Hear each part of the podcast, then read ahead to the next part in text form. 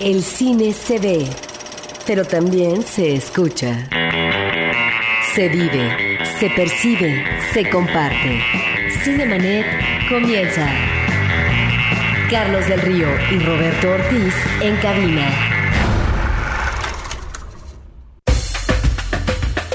Cinemanet, en este que es además el fin de semana de estreno de la eh, del documental Bajo Juárez. Roberto Ortiz, ¿cómo estás? Pues muy bien, eh, hay cine mexicano en cartelera, Carlos, sorprendentemente tenemos uh, tres películas, eh, dos de ficción y un documental, el que tú has señalado, vamos a hablar de estos estrenos y al mismo tiempo, Carlos, de lo que fue el cierre de el Festival de Documental de, de la Ciudad de México, Docs DF, cuáles fueron los documentales cortos de la televisión, largometrajes, etcétera, que ganaron los premios. Por supuesto, recordaremos también a Paul Newman, que falleció la semana pasada. Y bueno, no es noticia, pero lo diré porque hoy cumple 62 años Susan Sarandon, 4 de octubre. Una gran actriz. Una gran actriz y bueno, de repente... eh, al checar el dato de la edad, como que dice, híjole, era una de las, de las divas. Una, una presencia muy interesante cinematográfica desde su juventud. Yo no diría que fue diva, pero sí más bien porque ya la época de ella ya no fue propiamente de divas. Eh, hablemos en este caso tal vez Carlos No, de pero una, estrellas. una mujer que desde su juventud eh, aparecía con una gran presencia en la pantalla. Sí, pero yo creo que más bien ella se ha caracterizado por ser una extraordinaria actriz con un registro dramático que realmente le ha permitido hacer películas formidables y que bueno, efectivamente, la edad la alcanza, pero finalmente sigue siendo una magnífica intérprete en la pantalla grande, Carlos. Y de Charlton Heston hoy hubiera sido su cumpleaños, Roberto, también, 4 de octubre. 4 de octubre, Charlton Heston, sí. Ah, Muy bien, parece que va a haber polémica en el programa del día de hoy, no se muevan. Nosotros por lo pronto arrancamos con esto. Cartelera. Sí, sí. Los estrenos en pantalla grande. Go ahead, make my day. Pues Roberto, pues Roberto, vamos a platicarle al público qué es lo que hay de estreno esta semana, porque efectivamente son varias películas.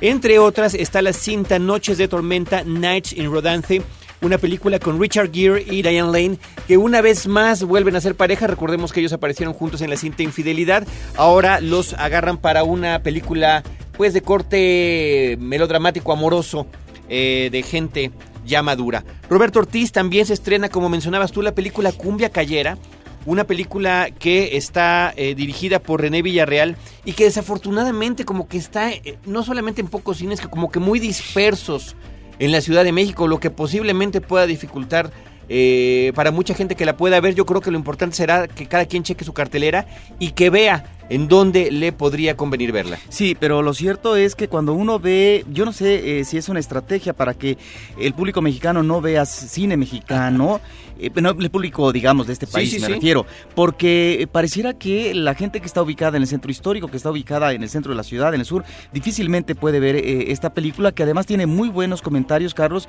y que bueno, esperamos verla eh, próximamente para comentarla, porque es uno de los estrenos mexicanos interesantes. Ahí sí es donde me llama la atención por qué nada más determinadas zonas, no porque esas zonas no merezcan eh, determinadas películas eh, para que se puedan ver por parte del público en un ah, distrito federal eh, cada vez más grande eh, territorialmente, Carlos, pero sí eh, que puedan distribuirla en eh, las diferentes áreas que finalmente corresponden a la parte sur, norte, este, oeste de nuestra ciudad. Además de que no todas las cadenas la están exhibiendo, que ese es otro, otro detalle. Pero bueno, por eso insistimos, si eh, tienen interés en ver esta película, Cumbia Cayera, por favor chequen su cartelera. Roberto Ortiz, 40 días, una película de Juan Carlos Martín. Mira, 40 días es ah, una película de un director que nos había llamado la atención en su ópera prima, eh, que hizo eh, Gabriel Orozco en 2002. Eh, este director finalmente ahora realiza otra cinta, pero una cinta que finalmente tiene que ver con ah, eh, una obra de ficción. Carlos Marín se llama. En su documental anterior, Carlos, nosotros encontrábamos bueno, una relación amistosa, él así lo declaró con eh, el, ah, el artista Gabriel Orozco, oriundo de Jalapa, Veracruz, y el, lo que era su recorrido eh, por diversas partes del mundo cuando debía exponer en galerías ubicadas en el exterior de México, pero al mismo tiempo lo que era su presencia en México, en el Distrito Federal, o eh, bromeando y tomando alcoholes con sus amigos en una playa oaxaqueña. En fin, ahí estaba, me parece que un registro interesante. Había también una propuesta fotográfica sobre este artista que finalmente merecía eh, una película. El director eh, Marín es eh, un cineasta que egresa del Centro de Capacitación Cinematográfica Carlos, se corresponde con una generación eh, a la cual pertenecen Carlos Carrera y Jorge Volado, una generación que por cierto la han denominado la Telolca, ¿sí? Bueno, pues ahora hace esta película 40 horas, que es una 40 días. película, 40 días, perdón, que es una película muy personal, es un road movie, es un viaje a través del territorio mexicano, se visita Real de 14, Tijuana, pero también de Estados Unidos, eh, la parte de Texas, Nashville, Kansas, eh, Nueva Orleans, eh, Washington, Nueva York, etcétera. De tal manera que este viaje, que eso ya lo sabemos en términos de esquema de la historia de una de un tipo de género como es este, eh, es también al mismo tiempo un viaje interior por parte de los personajes. Eh, El problema que yo veo, porque encontramos un Carlos Marís que sabe, eh, Carlos Marín que sabe captar a sus personajes, su cámara en realidad está hurgando en los silencios, en las miradas, en los gestos de sus personajes que indican situaciones emocionales muy fuertes, de desequilibrio seguramente, de desestabilidad, Carlos. El problema yo lo veo, Carlos, en el guion, ¿sí? El guion de un ah, escritor y guionista, Pablo Soler Frost, en donde me parece que está tratando de enfatizar demasiado en lo que la imagen y los personajes nos deben de sugerir. ¿A qué me estoy refiriendo, Carlos? A que de repente, por ejemplo, uno de los personajes estando en eh, un ah, edificio, ¿verdad? Dice, en Estados Unidos, por supuesto, Estados Unidos es como la nueva Roma a propósito del imperio. Al mismo tiempo se encuentran ah, enfrente eh, montadas nevadas mientras están atizando con mota y alguien dice, eh, esto era México. Es ahí donde encontramos eh, esta idea de tratar de enfatizar, de tratar de demostrar, digamos, cuál es la ubicación también y su visión del mundo por parte de los personajes. Sería también la ideología. Creo que está demasiado remarcado a propósito de que un personaje tiene tal vez una visión más de lo que podría ser la visión de izquierda o de una preocupación más bien, si no lo queremos enfatizar ideológicamente, por eh, lo que está pasando en Latinoamérica, en un país como México. La chica dice yo leo la jornada. El personaje masculino eh, dice, bueno, pues yo creo en el imperio y ojalá y México se anexara a los Estados Unidos y otro está indefinido porque es una especie de desclasado. Ahí es donde me parece que la película falla, Carlos, eh, donde los diálogos resultan eh, realmente eh, de chapuceros y donde finalmente los personajes que tendrían que estar sugiriendo están a través de parlamentos boicoteando una situación de drama interior que están viviendo. No es casual, por ejemplo, que de repente visiten las comunidades que fueron destruidas eh, por eh, el ciclón Cat- Katrina, Carlos. Y bueno, cuando vemos todos estos objetos, muebles que finalmente están ya en desuso porque eh, la naturaleza, digamos, acabó con ellos, bueno, ¿Esto qué quiere decirnos el director? Que esta situación de caos nos está remitiendo a eh, un malestar interno, a un problema de desgarramiento interno. Es ahí donde creo que la película falla, de los diálogos en los parlamentos, eh, lamentablemente porque creo que hay una mirada. Es también el cine dentro del cine, es un personaje quien está eh, rodando en, una camarita todo lo que están viajando, todo lo que están viendo, de tal manera que se vuelve efectivamente una introspección. Pero está ahí, me parece, una película de corte experimental para que el público la pueda ver durante esta semana. 40 días de Juan Carlos Martín es la película que acaba de comentar Roberto Ortiz. Roberto, se estrenó también una comedia estadounidense que se llama ¿Quién es Charlie? El título original es Charlie Bartlett. Es una película que nos vuelve a remitir al mundo del adolescente estadounidense en el contexto de su preparatoria, en el contexto de esta etapa de su vida de aprendizaje que, bueno, le hemos visto reproducida en Una el cine estadounidense de diferentes maneras además, porque siempre está la mirada reflexiva, la comedia, que bueno, normalmente se va más hacia la comedia del asunto. Esta cinta también es una comedia que trata sobre un eh, muchacho de muy buena posición social que después de haber sido expulsado de diferentes preparatorias privadas, su mamá decide ubicarlo en una preparatoria pública. El muchacho además, que está interpretado por un extraordinario Anton Yelchin, ahorita les platico quién es este muchacho porque seguramente ya lo han visto en varias películas, eh, tiene una suerte de sed de popularidad. ¿Y cómo encuentra poderse ubicar en ese contexto difícil para él, el, cambio eh, entre compañeros y el estilo, porque además es un muchacho muy inteligente, que eh, de alguna manera, y más maduro que el resto de sus compañeros, que no es bien recibido en un principio, bueno, pues empieza a convertirse en una especie de psicólogo de cabecera de todos los compañeros y esto lo vemos inclusive en los cortos, no estoy comentando nada que pueda arruinar la película, él empieza a atender, por decir de alguna manera, a estos pacientes en, el baño de la escuela. Al mismo tiempo está la presencia de Robert Downey Jr.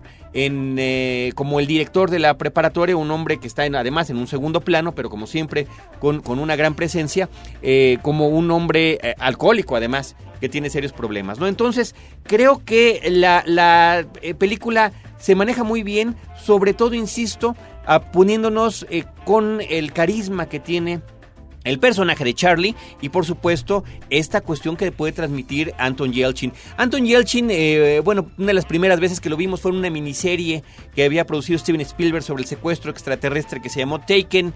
Después apareció en una, en una serie que se llamó Huff, eh, también en la película Alpha Dog eh, que él es, el, él es justamente el chico secuestrado y próximamente estará en dos películas importantes de ciencia ficción.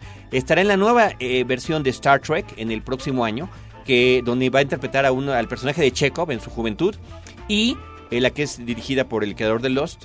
Y la otra va a ser Terminator Salvation, donde también interpretará, interpretará a justamente en su juventud al padre de John Connor a Kyle Reese. Así que bueno, pues ahí está esta película que creo que puede dejar un, buen sabor de boca. Si bien no vamos a ver nada absolutamente novedoso, sí tiene una que otra vuelta de tuerca a la fórmula que creo que funciona muy bien, Roberto.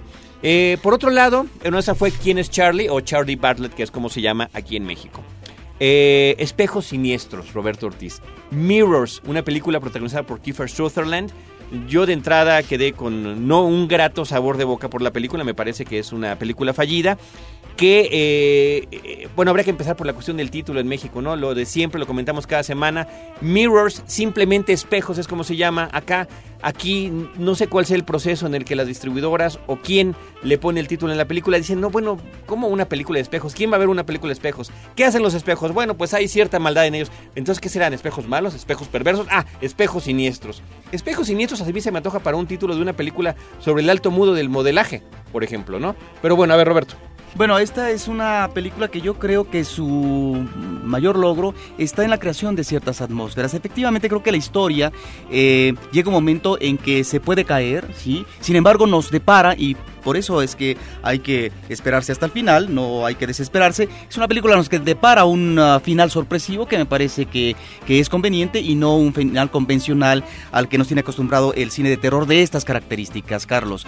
Yo creo que el mejor logro, insisto, es en ciertos momentos efectistas, efectivamente. Creo que la película abusa de eh, la demostración visual, el efecto por el efecto si esta película hubiera dejado de lado esto, seguramente eh, esta situación de terror que van viviendo los personajes, en principio uno de ellos, que pareciera que vive la paranoia pura y que es una enfermedad que finalmente tendrá que asumir a lo mejor de manera patológica o con asistencia profesional, pero después se transmite a la familia. Y después resulta que hay un tercer personaje, que hay que buscarlo en un lugar muy especial, en donde no vamos a decir, de tal manera que la película va encontrando argumentalmente ciertos vericuetos que nos van afianzando que nos van derivando en eh, eh, situaciones que resultan atractivas desde el punto de vista argumental. La película efectivamente creo que se derrumba, Carlos. Sin embargo, eh, me parece que esto crea situaciones emocionantes y ahí sí yo subrayaría hay una extraordinaria banda musical y sonora.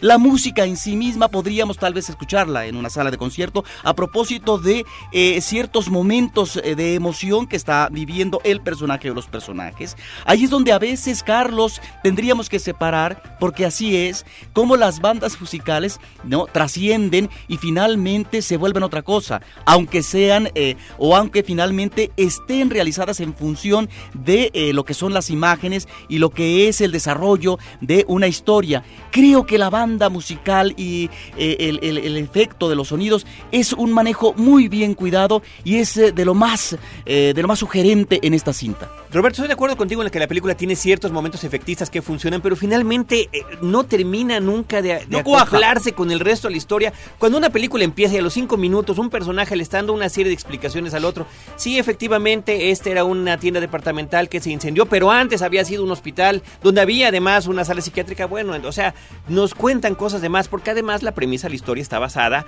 en la eh, típica historia de la mansión embrujada. En este caso, efectivamente, una gran tienda departamental en el centro de Manhattan que, bueno, es arrasada por un incendio, supuestamente arrasada, porque finalmente alfombra, cortinas, maniquís están todos por allí, entonces yo nunca entiendo qué es lo que supuestamente ese fuego devastó. Se maneja esta película a manera de un thriller terrorífico, porque hay una investigación de por medio por parte del personaje principal, en donde maneja ciertas situaciones, creo que de manera interesante. Hasta ahí en mi comentario. Yo curiosamente descubrí varias personas saliéndose de la sala y los que no se salieron estaban pitorreándose de la película, ¿no? Por algunas de las cosas que estaban pasando. Sin embargo, sin embargo, sí coincidiría contigo en que el final, final, final es un momento interesante de la película que a lo mejor lo pudimos haber dejado en un cortometraje. Finalmente, eso es Espejo Y Siniestro. después eh, del final vienen los créditos eh, ya eh, sobre fondo negro, en donde está nuevamente ya de una manera más pausada la música, eh, con el manejo del piano, sí, muy delicadamente, que se integra en ciertos momentos tenebrosos, diríamos, truculentos, porque si la película tiene, digamos, ma- en más de una escena, es este elemento de la truculencia. También podríamos escuchar, ¿no? En los créditos finales, este manejo del piano muy bien articulado. Muy bien, Roberto. Para concluir con la sección estrenos, está la película Bajo Juárez, un documental mexicano de Alejandra Sánchez y José Antonio Cordero, que bueno, se remite a esta cuestión de mujeres asesinadas en eh, Ciudad Juárez, en el norte de nuestro país, en esta zona fronteriza y abordando algunos casos específicos en un periodo, inclusive además de varios años. Yo creo que es una película muy interesante que nuestro público debe de ver y que además en el transcurso de este programa les traeremos mucho más información sobre ella. Por lo pronto, vamos a esto. Cinemanet está de intermedio. Regresamos en un instante.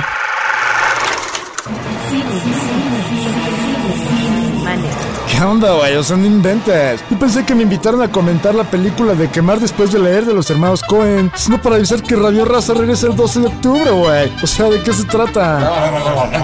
Ok, pero que una persona de mi categoría y fama tenga que decir que Radio Raza regresa a frecuencia cero. O sea, X, no le hago caso, güey. Frecuencia Cero Digital Entertainment Network. Qué oso, güey. En la historia. Acompaña a Roberto Jiménez a recorrer México en la historia. Porque La Máquina del Tiempo es un podcast de Frecuencia Cero. www.frecuenciacero.com.mx Los leones no son como los pintan están de regreso, con el tema Respeta y protege a los animales. Diseña los gráficos para una playera o t-shirt. Hay más de 8.500 dólares en premios. Gran parte de las inscripciones serán donadas a GEDPA, Gente por la Defensa Animal. Consulta las bases en www.losleonesnosoncomolospintan.com. Ayúdanos a parar el maltrato a los animales. Los leones no son como los pintan. www.losleonesnosoncomolospintan.com. CMYK invita. Fin del flashback. Estamos de regreso. Reciente. Noticias en Cinemanet. I love you, honey bunny.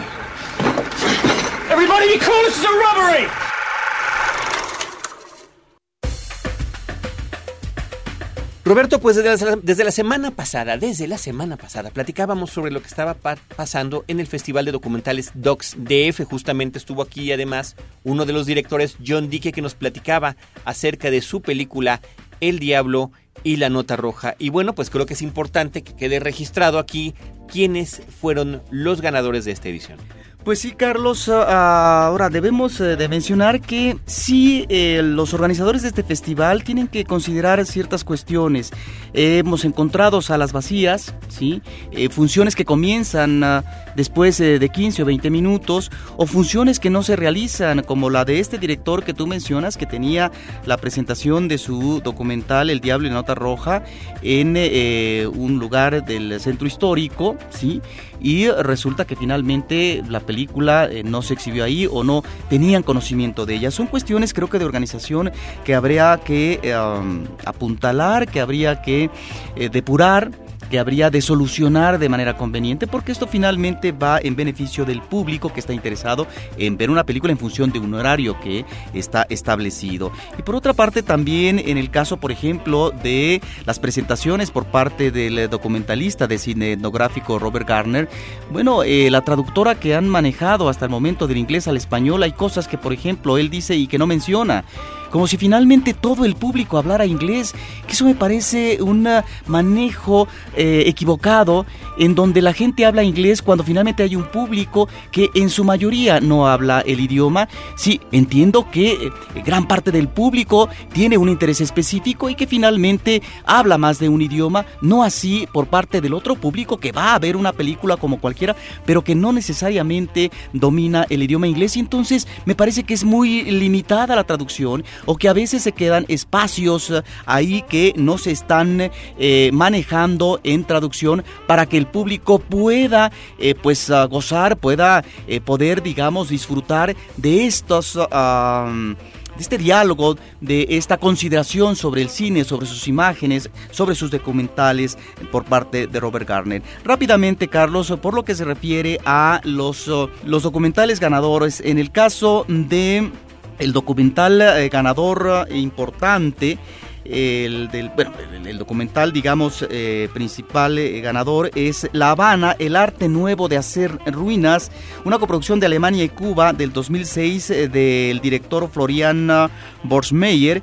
Y es un documental que nos remite a cinco personas que viven en sus respectivas casas, cuyos techos se están destruyendo, se están cayendo, pero hay una resistencia de ellos a abandonar lo que es finalmente su lugar de habitación. Es ah, un documental que nos está remitiendo a esta eh, situación de deterioro físico y de problemas económicos que vive La Habana en eh, general, el, eh, Cuba. Luego, en el caso del... Ah, este fue el documental internacional, mejor documental internacional, Carlos. En el caso del mejor documental iberoamericano, el documental ganador fue Mi vida dentro de Lucía Gaja, una película del 2007.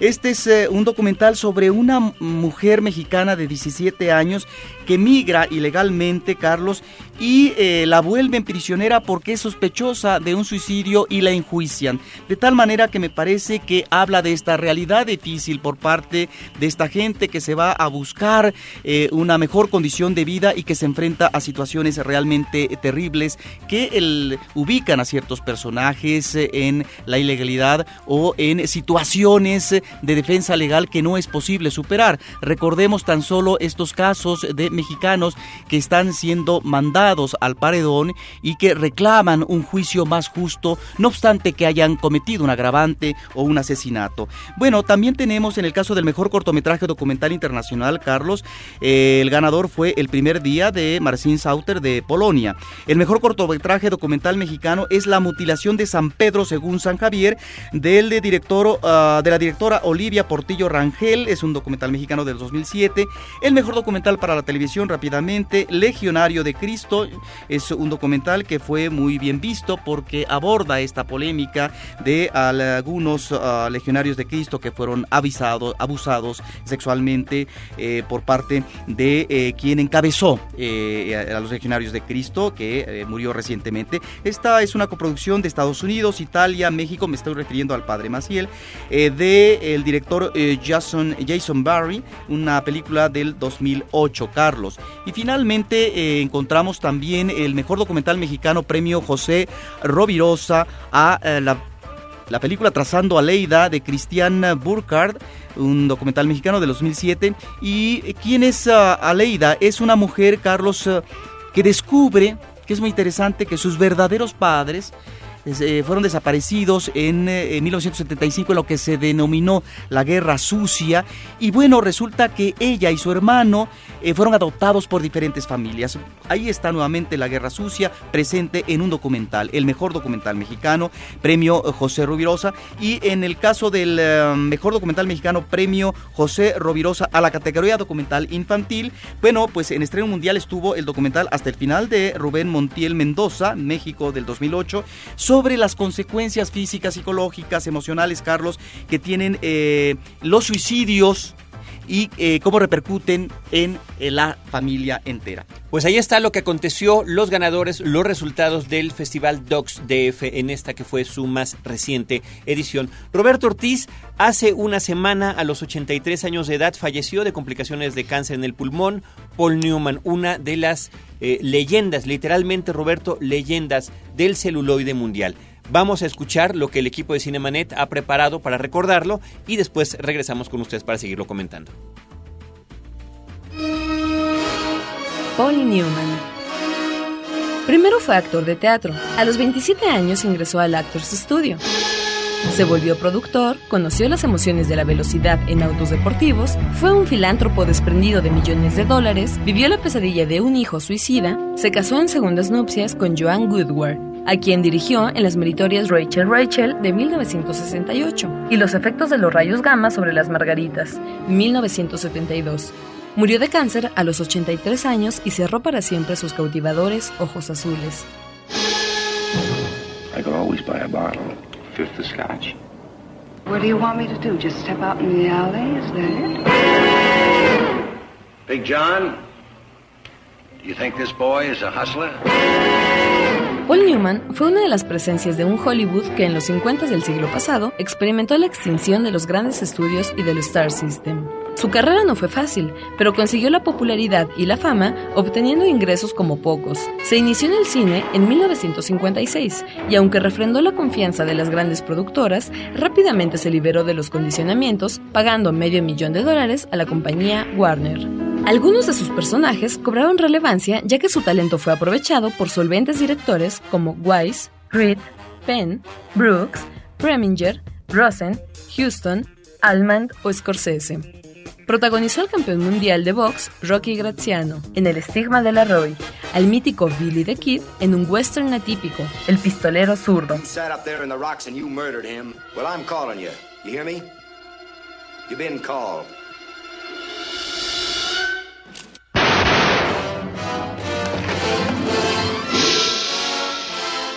Al atormentado esposo que lidia con una hermosísima Elizabeth Taylor, un gato sobre el tejado caliente.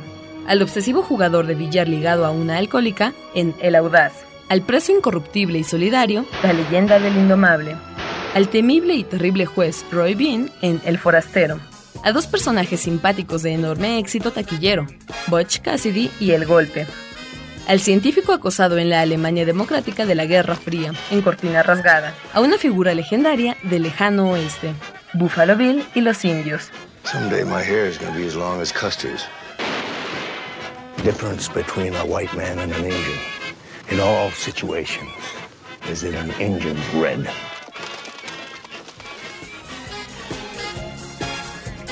Aunque se hayan cerrado, sus ojos azules nos seguirán mirando en interpretaciones frecuentemente complejas.